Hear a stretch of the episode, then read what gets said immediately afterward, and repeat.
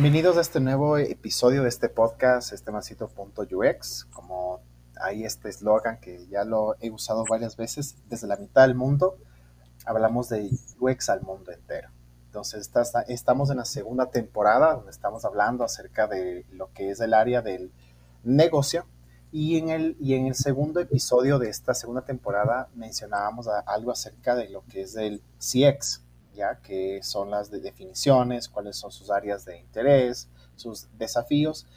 Y el día de hoy vamos a profundizar un poquito más, porque como todos sabemos, así como el UX, el UI y todas las áreas, es un universo de cosas. CX también así lo es, entonces hoy lo vamos a mencionar. Y el día de hoy vamos a hablar con nuestra invitada, que les voy a decir quién es, sobre un término o sobre un concepto que muchas veces se suele confundir y segundo, se suele entender que tal vez es el mismo al final o no se lo tome en cuenta como algo importante. Vamos un poco a hablar acerca de la segmentación versus el arquetipado. Entonces, un poquito a entender. Y para hoy, este tenemos una invitada muy especial. Eh, ella es Fernanda Villa, Nanda, como, como, como hasta le gusta que le digan. Mentira. Y ella es CX Consultan en Opino Ecuador. Otra vez, como dirán, alguien más de Opino, sí. Hay un montón de gente que todavía falta, así que espérense sentados, que todavía falta mucha gente de Opino, de la casa, como digo. Entonces, hoy estamos con Nanda. Nanda, bienvenida a este nuevo episodio. No sé cuál es, pero bueno, en este nuevo episodio de este podcast y el micrófono es tuyo. Bueno, muchísimas gracias José por la invitación. La verdad, súper feliz de estar por acá. Igual dar la bienvenida a toda tu comunidad que nos debe estar escuchando y bueno, poder aportarles algo en relación al tema que tú mencionaste sobre eh, el tema de segmentos y arquetipos, que creo que es un tema que influye mucho ahora en todos los negocios a, partir desde lo que es un startup a lo que ya hablamos de multinacionales correctamente. Y bueno, antes de empezar a hablar acerca del tema, quisiera eh, este, preguntarte, sí, para que te puedan este, conocer, ¿quién, quién eres tú, qué es lo que estudiaste, cuál es tu background, cuál es tu historia. Todos tenemos una historia antes de lo que estamos haciendo actualmente. Entonces, cuéntanos un poquito más acerca de quién eres tú y qué has hecho. Claro que sí. Bueno, en cuanto a mi formación académica, sabes que siempre tuve una pasión por el diseño de eventos, aunque no tiene nada que ver en lo que hago ahora. Em, estudié comunicación organizacional. Me, gusta mucho este tema de, poder vincular a través de la comunicación diferentes áreas en una empresa, eh, poder conectar con gente. Y a partir de eso eh, estuve trabajando en una multinacional de productos de consumo masivo y farma muy de cerca con agencias de publicidad, eh, muy de cerca con marcas nuevas que estaban por lanzarse al mercado en ese entonces. Y en este camino eh, me gustó mucho este tema de cómo las, marcas y cómo la publicidad influye mucho al, tema de la decisión de compra.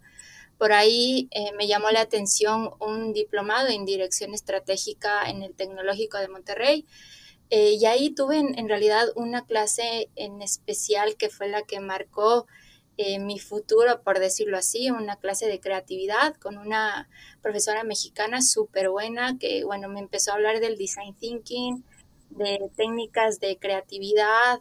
Y ahí dije, no, por ahí es algo, algo que tengo que explorar. Me llamó muchísimo la atención y a partir de eso eh, empecé a buscar eh, qué había más allá del típico MBA. Entonces, una amiga, me acuerdo en ese entonces, que me dijo, mira, apareció la primera edición en lo que es una maestría de Customer Experience y Design Thinking. Eh, íbamos a ser evidentemente el primer grupo de, personas que íbamos a hacer el prototipo de, de, esta maestría que se lanzó por primera vez en España. Y sin embargo, dije, sí, o sea, me llama la atención, quiero saber qué hay más allá del tema, de este tema de marketing, de publicidad, eh, saber cómo influir en la decisión de compra y, ahí fue, ahí fue donde me especialicé en, en España, regresé justo un poco antes de la pandemia, gracias a Dios, así que no me tocó vivir ahí las clases online pero creo que eh, me llevó bastante aprendizaje porque eh, a partir de eso pude eh, construir el rompecabezas que se da a través de las multinacionales con las que he trabajado en, los sectores de educación, servicios de, diferentes categorías, em, y que lo que ahora actualmente me permitió también poder formar una cuenta en el Instagram que es de experiencia al cliente. Y a partir de ahí trabajamos con algunos profesionales expertos en, en áreas que me acompañan para realizar proyectos con startups con emprendedores realmente que empiezan desde cero, desde crear el, concepto de su marca, el propósito, de su manual de marca y después ya empezar a crear este tema de Customer Experience, diseño de la experiencia, eh, crear eh, productos que realmente generen valor para el cliente. A partir de eso, eh, también estoy formando parte de un gran equipo de Opino Ecuador, que es una consultora española nacida en Silicon Valley. Eh, tenemos ahora algunas, algunos proyectos, trabajo desde el área de nuevos negocios, donde podemos eh, lanzar un proyecto desde el MVP y ver cómo puede ir siendo rentable para el, para el consumidor. Entonces, creo que a partir de eso tenemos algunos proyectos, algunas ideas que, que me han podido desarrollarme como profesional y que bueno, eh, seguramente puedo aportar en algo a, todas las personas que nos están escuchando. Chéverísimo, chéverísimo, Nanda. Pues bueno, o sea, como tú dices, es un es ese camino que todos creo que eh, ya seguimos hasta que ya le damos a lo que nos gusta, o sea, lo que nos gustó y dijimos aquí es, o sea, como todos, como en mi caso, y sé que, que nos están escuchando, seguramente tienen esa misma duda, ¿no? Hacia dónde ir. Y bueno, ya con lo que nos has contado un poquito, esta parte en la que te enfocas, en el tema del de, diseño de la experiencia, el tema del consumidor, vamos un poquito a entender eh, dónde nace o dónde parte, digamos, esta parte o, en qué etapa del proceso eh, implica esto. Pero antes de hablarlo un poquito, entendamos la diferencia de segmentación y arquetipado, o sea, de manera así general para poco empezar a hablar. Claro que sí, José. Bueno, cuando hablamos de, segmento, eh, estamos hablando de un mercado que tiene un grupo de características similares, ¿sí? Y, prácticamente a partir de eso también se van creando los nichos por ponerte un ejemplo, estamos hablando de, una empresa que vende bicicletas, tenemos el nicho de, personas que buscan bicicletas de ruta, el nicho de personas que buscan bicicletas de montaña. Entonces, ah, son estos grupos que se van eh, categorizando de acuerdo a características, pero no van más allá de eso. Y ahora, cuando hablamos de un arquetipo, estamos hablando más allá a, un nivel empático con mi usuario, mi cliente final. Y aquí eh, topamos temas súper interesantes que prácticamente es entender cuáles son los comportamientos y los patrones de conducta que tiene mi cliente y cómo yo a través de eso puedo influir en su decisión de compra. Aquí algo súper importante que sí, quisiera mencionar es, hay dos cosas eh, que nosotros tenemos que cuidar cuando hablamos de un cliente. Y no te estoy hablando de las transacciones, sino más bien del tiempo y las emociones, ¿sí? Y cuando hablo de emociones, aquí también es algo eh, importante tomar en cuenta que una emoción no es igual a un sentimiento, ¿ya? Una emoción eh, lo que hace es tener una reacción compleja frente a estímulos, ¿sí? Y un sentimiento es un estado afectivo eh, que se conforma a través de un cúmulo de emociones. ¿Por qué te cuento esto? Porque eh, cuanto mayor es el componente emocional que uno tiene, eh, mayor es el recuerdo. Sí, sí, ahora yo te pregunto, José, ¿cuál crees que es el ingrediente esencial para crear experiencias memorables? ¿Tú qué, me, qué se te viene a la mente? algo de mi infancia, pues algo que me haya marcado y que sea súper importante, ¿no? Ajá, exactamente. Y, esos momentos que marcan un hito en nuestra vida eh, están guardados en nuestra memoria y, está localizado dentro de nuestro sistema límbico. Ya dentro del sistema límbico se encuentran las emociones y prácticamente eh, desde dónde influye y parte nuestra decisión al momento de comprar algo. Lo mismo como pasa en nuestra vida, lo mismo pasa con las marcas. Entonces, para mí, por eso es súper importante entender cómo una emoción influye en la decisión de compra, cómo una experiencia a partir de un producto o servicio va formando un recuerdo en nuestra memoria y a partir de ese recuerdo yo ya tengo un comportamiento que me va a directamente influir si quiero volver a comprar en esta marca o no. La anterior vez me fue muy mal, no quiero volver a pasar por lo mismo. Entonces, ah, son temas que tenemos que cuidar muchísimo cuando estamos relacionándonos con nuestros clientes, porque a partir de eso vamos a poder influir en la recomendación de la marca, en la recompra y evitar esa fuga, ¿sí? La fuga de, de que veo ahora, y bueno, te cuento a partir de, la experiencia en, la parte de consultoría que he trabajado, muchos de, los clientes emprendedores me, me, preguntan cuál es la fórmula para ganar más clientes. Y realmente ese no es el objetivo. El objetivo no es ganar más clientes, sino mantener los clientes que tú tienes y hacer que ese ciclo de vida que ellos tienen se siga expandiendo. Entonces, son cosas que a veces uno como emprendedor no toma en cuenta cómo retener a mi cliente, cómo generar ese tiempo de permanencia con, mi marca y cómo seguir adaptándome de acuerdo a las necesidades que va teniendo mi cliente, que no es lo mismo eh, si estoy hablando desde mi cliente que fue un millennial, ahora lo que es un cliente en generación X o incluso baby boomer. Entonces, la capacidad de poder adaptarnos a, a lo que vive el cliente día a día es algo súper importante y para esto eh, una herramienta fundamental es los arquetipos. Como te decía, eh, el arquetipo me permite encontrar motivaciones, frustraciones, los objetivos que el cliente quiere, el contexto en el momento de consumo. No es lo mismo hablar de una persona, una ama de casa que va al supermercado sola, que una ama de casa que va al supermercado junto a sus hijos, ¿sí?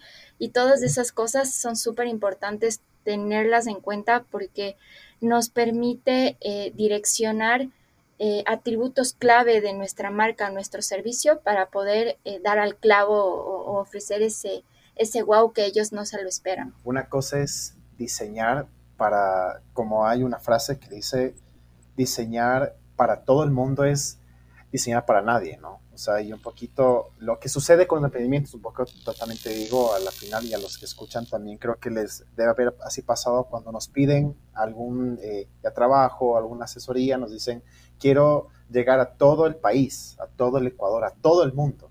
Entonces, claro, tienen una visión tan amplia que a la final, por ser tan amplio, no sabes a dónde le estás apuntando. Y ahí es lo que eh, así decimos el valor de entender entre lo cuantitativo y lo cualitativo, ¿no? O sea, la parte de la segmentación, si bien es cierto, es muy útil, obviamente, porque te permite como que empezar a cerrar dentro de un todo, pero y como tú dices, ir más allá, o sea, no solamente entender a la gente que le gusta las bicicletas, sino entender a quién le gusta la bici de montaña, la bici de BMX, etcétera. Entonces ahí tú vas a entender y vas a empezar a diseñar en base a eso, o sea, sea la experiencia o lo que quieras hacer. Y de hecho, hay una parte en la que se menciona que muchas veces eh, uno eh, ya digamos que te tilda a sus usuarios y dice, no, creo que ellos son así, porque el todo te dice que son así. En cambio, si tú vas investigando y entendiendo, haces entrevistas, haces con las, con las eh, herramientas que uno ya pues va así conociendo, te vas dando cuenta. Y ahí es lo que entendemos la, necesidad de ser súper curiosos, ¿no? O sea, de entender quién es este cliente. Ahora, vamos un poquito a ir avanzando en este proceso y quisiera que un poco nos puedas este, contar eh, en qué fase de un proyecto entra la, el arquetipo. Tú justo este, mencionabas algo sobre el design thinking. Sé que ahí son, o sea, son cinco pasos que se siguen. Hay una parte de investigación, por decirlo así, que es parte del principio, donde tú, o, eh, o, sea, tú, digamos, pones el ojo, empiezas a observar. ¿Dónde entra este proceso de arquetipado? Si es que lo podemos aplicar ahí.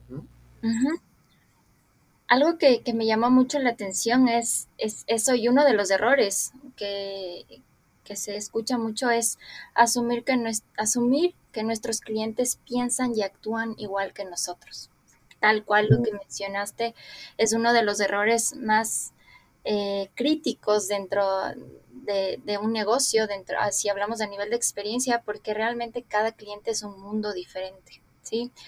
Y a partir de, de eso hay que tener muy en cuenta que eh, más allá de, de yo poder eh, aplicar herramientas para investigar a mis clientes, también tengo que aprender a verbalizar lo que ellos no me dicen, a, a, aprender a interpretar lo que ellos no necesariamente lo están demostrando eh, a manera figurativa o literal.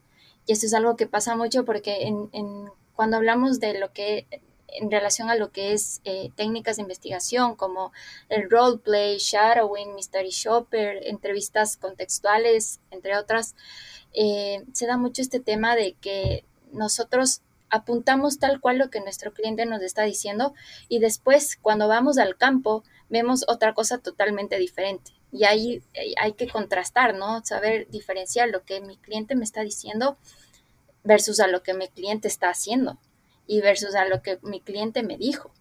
Entonces, eso es algo súper interesante porque viene también, eh, entra también esta parte del, del, nivel eh, de los tres cerebros, de lo que te había conversado, el, cerebro límbico, el cerebro reptil, el, cerebro neocórtex.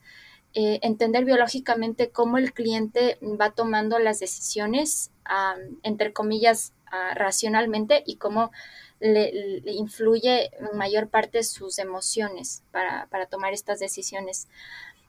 En cuanto a lo que mmm, llevamos un, un, proyecto en ejecución, lo que primero tenemos que tomar en cuenta es la, en la fase de empatía, eh, partir desde una hipótesis. ¿Cómo es lo que normalmente hacemos? Es a partir de un prototipo. Un prototipo es una hipótesis, una incertidumbre, es algo que yo pienso cómo mi cliente es pero que después yo lo llevo al campo a través de las herramientas que ya habíamos conversado inicialmente y se va formando el arquetipo. ¿sí? Este arquetipo conocido como persona, buyer persona, es quien me va a ir dando la ruta de, ok, a este tipo de cliente el, el modelo de relacionamiento debe ser de tal manera y al tengo que llegar dentro de los puntos de interacción de cierta manera. Y va a ser súper diferente como llego a este cliente A versus al cliente B, que a él le gusta que vayamos directo al grano y que no haya preámbulos de por medio. Entonces,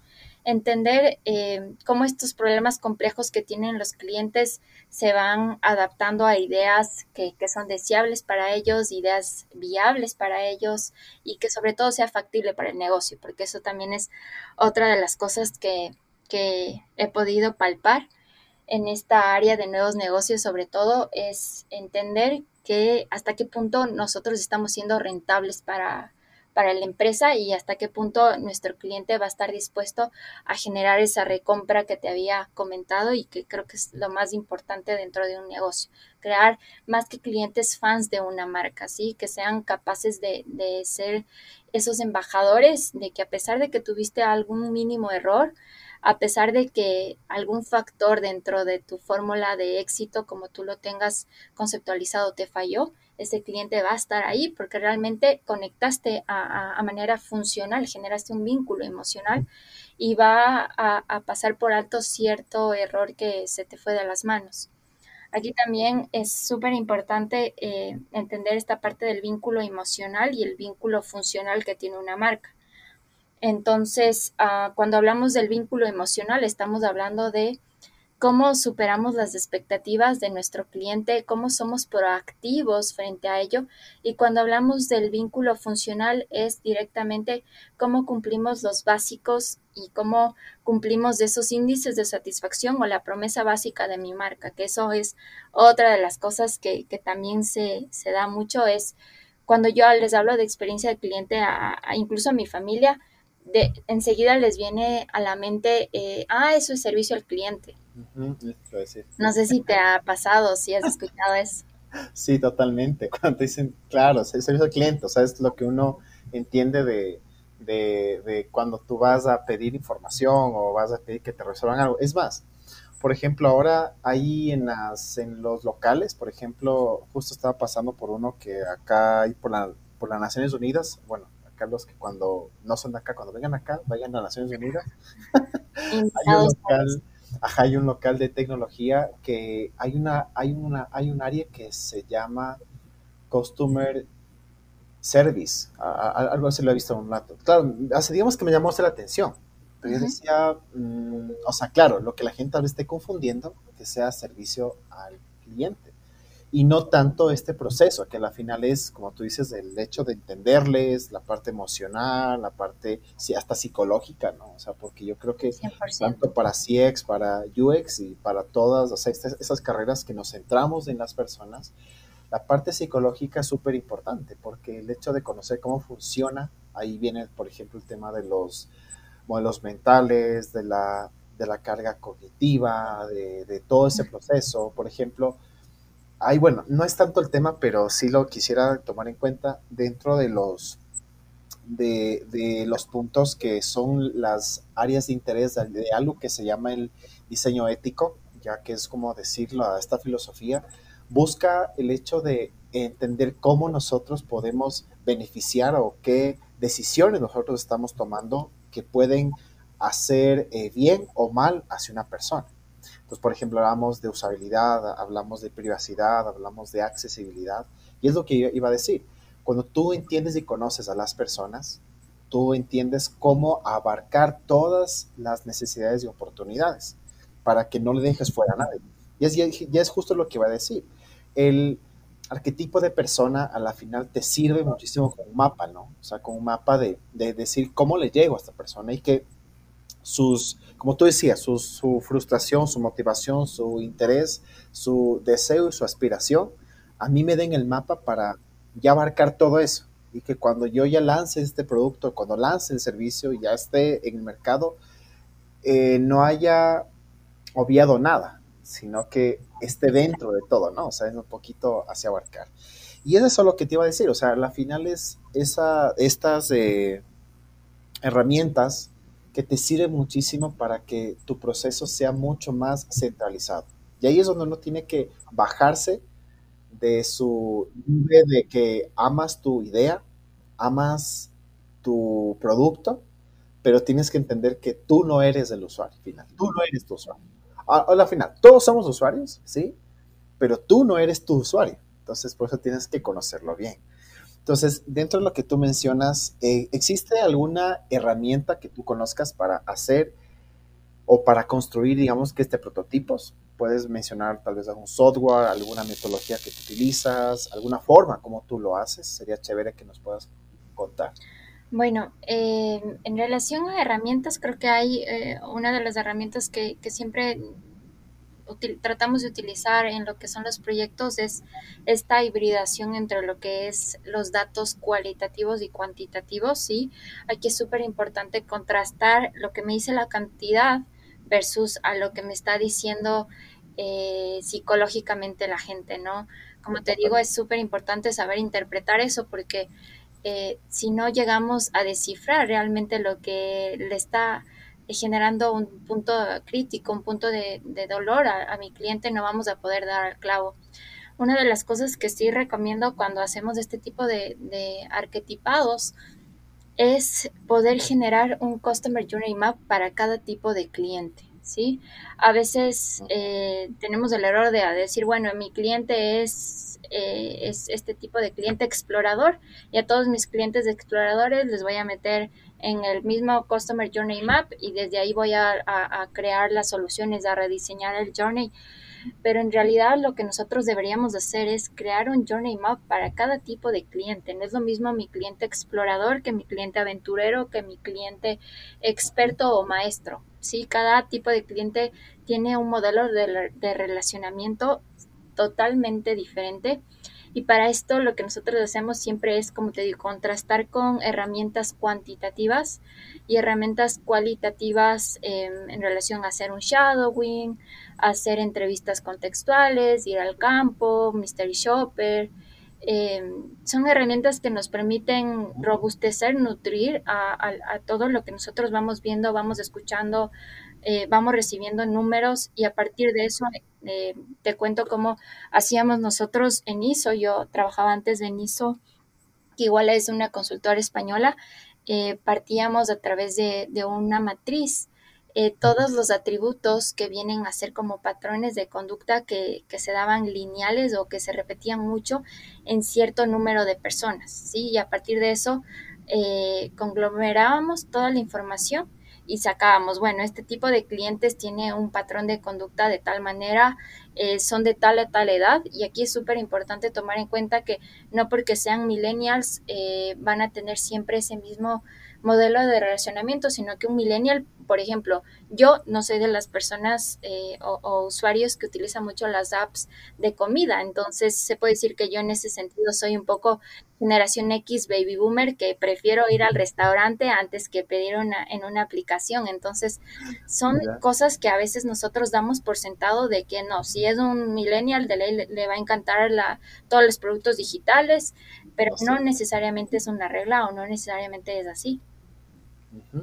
Sí, de hecho, justo lo que tú dices, hacer el contraste, es lo que yo decía al principio. O sea, eh, cuando se mencionaba el nombre de este episodio, versus no quiere decir que estamos así diciendo que una sea mejor que la otra, sino que de cierta manera las dos, o sea, ambas tienen su momento y su importancia, pero que sepas utilizar las dos, o sea, te va a dar un, ese resultado que tanto esperamos, ¿no? O sea, como tener estas, esta, esta información. Y justo lo que tú mencionabas, algo súper importante y para los que nos escuchan, obviamente, em, el hecho de que tú construyas este, este Customer Journey Map, que a la final te va a como que hacer entender, digamos, cuál es como esta definición, o sea, este, este mapa, este, este viaje que va a hacer este cliente desde el punto A al punto B, hacia donde tú le quieres, eh, digamos, que esté llevar, y tú un poco vas entendiendo cuáles son sus puntos o cuál es el punto de, de contacto, por ejemplo, con, si es que es con el área, o por ejemplo, si es el primer contacto con una app, por ejemplo, qué hace ahí o qué es lo que esperamos que haga, obviamente, y todo lo que se va dando, ¿no? Entonces ahí, por ejemplo, en ya un poco aterrizándolo, digamos, o pasándome una partecita un poco más después, cuando hablamos de los, digamos que este, los prototipos, por ejemplo, haciendo alusión a una app o hacia una web, todo lo que tú definiste en el Customer Journey Maps, es decir, cada punto, tú luego lo vas así pasando y muestras en una pantalla lo que está pasando, o sea, lo que va a ver el usuario. Entonces, es súper importante cada parte, no te puedes saltar nada porque todo es un, cúmulo de muchas cosas. Ahora, un poco quisiera que nos puedas contar, si es que tú así recuerdas de alguno de los proyectos en los que has estado, ¿cuál fue el mayor de, desafío al momento de crear un arquetipado? O sea, ¿qué, ¿qué, cosas te encontraste? ¿Qué tal vez desafío? ¿Qué punto fue como que difícil de decir? O sea, fue lo más complicado al construir pues un customer, eh, perdón, un arquetipo. Un arquetipo, ajá. Creo que uno de los, una de las cosas más curiosas eh, cuando uno se encuentra haciendo este tema de arquetipos, más allá de, este tema psicológico, eh, también eh, un poco de, saber empatizar, ¿no? De entender en el contexto en el que esa persona está viviendo, es eh, interpretar lo que no nos están diciendo, ¿sí? Aquí tuve la oportunidad de trabajar con, en un proyecto en ISO de, de Employee Experience, ¿sí? Fue, un proyecto bastante interesante porque eh, pudimos captar todo lo que decían los, los colaboradores de cada área pero aquí se daban eh, contrastes de información bastante diferentes porque lo que ellos ponían en las encuestas no era igual a lo que nos decían en las entrevistas. Y ahí lo que sacábamos era hallazgos y a partir de esos hallazgos interpretar al final del día qué es lo que me quiso decir, si, si tenía algún tipo de, de, represión, de, decir, bueno, estas encuestas de pronto o esta entrevista de pronto me van a juzgar o algún rato va a salir al, al, a, ojos o a la luz de alguien importante en la empresa, entonces voy a maquillar un poco versus a lo que realmente nos decían cuando teníamos este tipo de, de, entrevistas cara a cara con las personas. Y claro, cuando les preguntábamos sobre ciertos temas eh, en relación a cultura o en relación al governance, eh, simplemente se veía en su rostro eh, esa fricción, ¿no? A pesar de que nos decían algo, se notaba que era forzado. Entonces, creo que la capacidad de poder interpretar lo que uno está eh, diciendo y tenga coherencia con lo que está viviendo y cómo se está sintiendo, es uno de los retos eh, que uno como consultor tiene que, que saber descifrar, porque a partir de eso va a salir la propuesta de valor. Y justamente cuando hablamos de Journey Map, entender cuáles son los momentos de dolor para poder arreglar y cuáles son los momentos de verdad. Y cuando yo hablo de los momentos de verdad, es entender cómo yo voy a poder eh, superar las expectativas de, este colaborador, de algo que realmente no esperaba, a, decir, wow, esta empresa realmente me, me, valora, esta empresa hizo algo que por mí nunca nadie ha hecho. Y, y, ahí es donde, donde te pones a pensar y dices, incluso si tuviera una oferta salarial mucho más alta, me quedaría en esta empresa porque me da esa, esa parte emocional que otras empresas no me cubren. Entonces, eh, realmente es, esta gestión de, de, investigación, de, de, curiosidad, tiene que ver mucho con esta capacidad de análisis que va más allá de números, más allá de, de datos, sino más bien de interpretar y encontrar hallazgos. De hecho, lo que tú dices del hecho de que encuentres estos, eh, mm, digamos, estos insights o estos de hacemos que son este, cosas que están ocultas y que tú tienes que como destaparlas, ¿no? O sea, sacar del oculto y, exactamente ese punto. Y, y, justo lo que te iba a mencionar el tema de, de, una palabra que se ha hecho bastante, bueno, que es bastante usada en temas de marketing, en temas de publicidad es el tema de la persuasión. Cuando tú ya conoces a tu usuario, tú conoces un poco qué cosas son las que le molestan, qué cosas son las que le frustran, qué cosas son las que les gusta, tú puedes un poco intentar con lo que estás diseñando esta experiencia influir, digamos, en su comportamiento. Pero claro, obviamente eso tiene una delgada línea, ¿no? O sea, entre qué, o sea, qué tanto influyes, o sea, o qué, o, sea, o qué tanto te, digamos, te aprovechas de lo que conoces para, para que le lleves por un camino que tú quieres, ¿no? Que a la final puede ser que no sea lo que él así necesita y le hagas un daño, que por otra parte, como mencionaba anteriormente, es parte de los principios o de las áreas de interés de lo que es el diseño ético, ¿no? O sea, que prácticamente es qué tan bien le vamos a hacer con la persuasión. Y es un poquito lo que menciona un término que se llama el diseño anticipado, que tú ya conoces y te anticipas un poquito a lo que puede pasar. Ahora, eh, Nanda, un poquito para ir eh, ya así cerrando un poquito esta parte. A todos los que nos eh, están escuchando, quisiera que tú nos puedas dar algunas recomendaciones, sobre todo de materiales que tú conozcas, algún libro, un curso, alguna parte donde pueden documentarse más acerca de lo que es el arquetipado y sobre todo esta parte del, del CX, que es, que es como, como, como centralmente es un mundo enorme, pero más enfocado en el tema de arquetipado y cómo pueden empezar. Así que, ¿qué, qué es lo que nos podrías recomendar? Bueno, en tema de, arquetipado creo que se parte mucho, como te decía, en la aplicación de estas herramientas de, de roleplay. Justamente cuando estaba en la maestría eh, tuve la oportunidad de, tener la relación con un profesor eh, muy, muy destacado en este tema y él eh, sacó un libro que justamente lo estoy viendo ahora, se llama Design Pedia y aquí tiene una variedad de herramientas que te permiten eh, ir más allá, ¿no? No es el, la típica entrevista o las típicas encuestas, sino te saca de la caja, te saca de tu zona de confort, empiezas a hacer dinámicas, crear este, estos talleres de ideación donde realmente haces que el usuario se involucre y, que tú también puedas entender eh, a partir de qué, qué, botones sensibles puedes jalar, pero también teniendo en cuenta esta línea súper delgada de lo que tú mencionabas de persuadir versus manipular, ¿no? Que aquí tiene que haber evidentemente una ética bastante eh, prudente. De ahí tengo otro libro que se llama Vende a la mente y no a la gente. Es de Jürgen Klarik. Es eh, uno de de mis libros favoritos realmente porque te enseña mucho cómo influye eh, la decisión de compra a, nivel biológico, te habla mucho de temas de neuromarketing y también eh, de algunas herramientas como el eye tracking, cómo los mapas de calor influyen este, y algunas, algunos neurotransmisores que incluso em, te permiten gestionar las emociones de las personas para que a través del producto o servicio que tú vendes eh, pueda llegar a, conectar con ese cliente.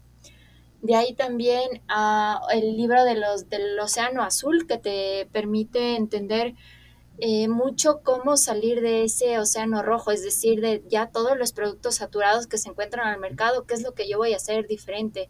Y aquí es algo importante entender eh, cuando un emprendedor, bueno, en, este tema de consultoría, un emprendedor una vez me dijo, pero, pero yo quiero hacer algo parecido a lo que hace mi competencia. Y yo le decía, pero no nos enfoquemos en lo que hace tu competencia, sino más bien qué es lo que le hace falta a esa persona, a tu competencia y cómo tú puedes dar valor a tu cliente. Entonces, creo que esos son uno de los libros que, que se me vienen a la mente y que eh, creo que podrían ser de bastante valor para las personas que nos escuchan. De todas maneras, igual, si tienen alguna consulta en especial, eh, pueden escribirme directamente a la cuenta de experiencia al cliente que se encuentra en el Instagram.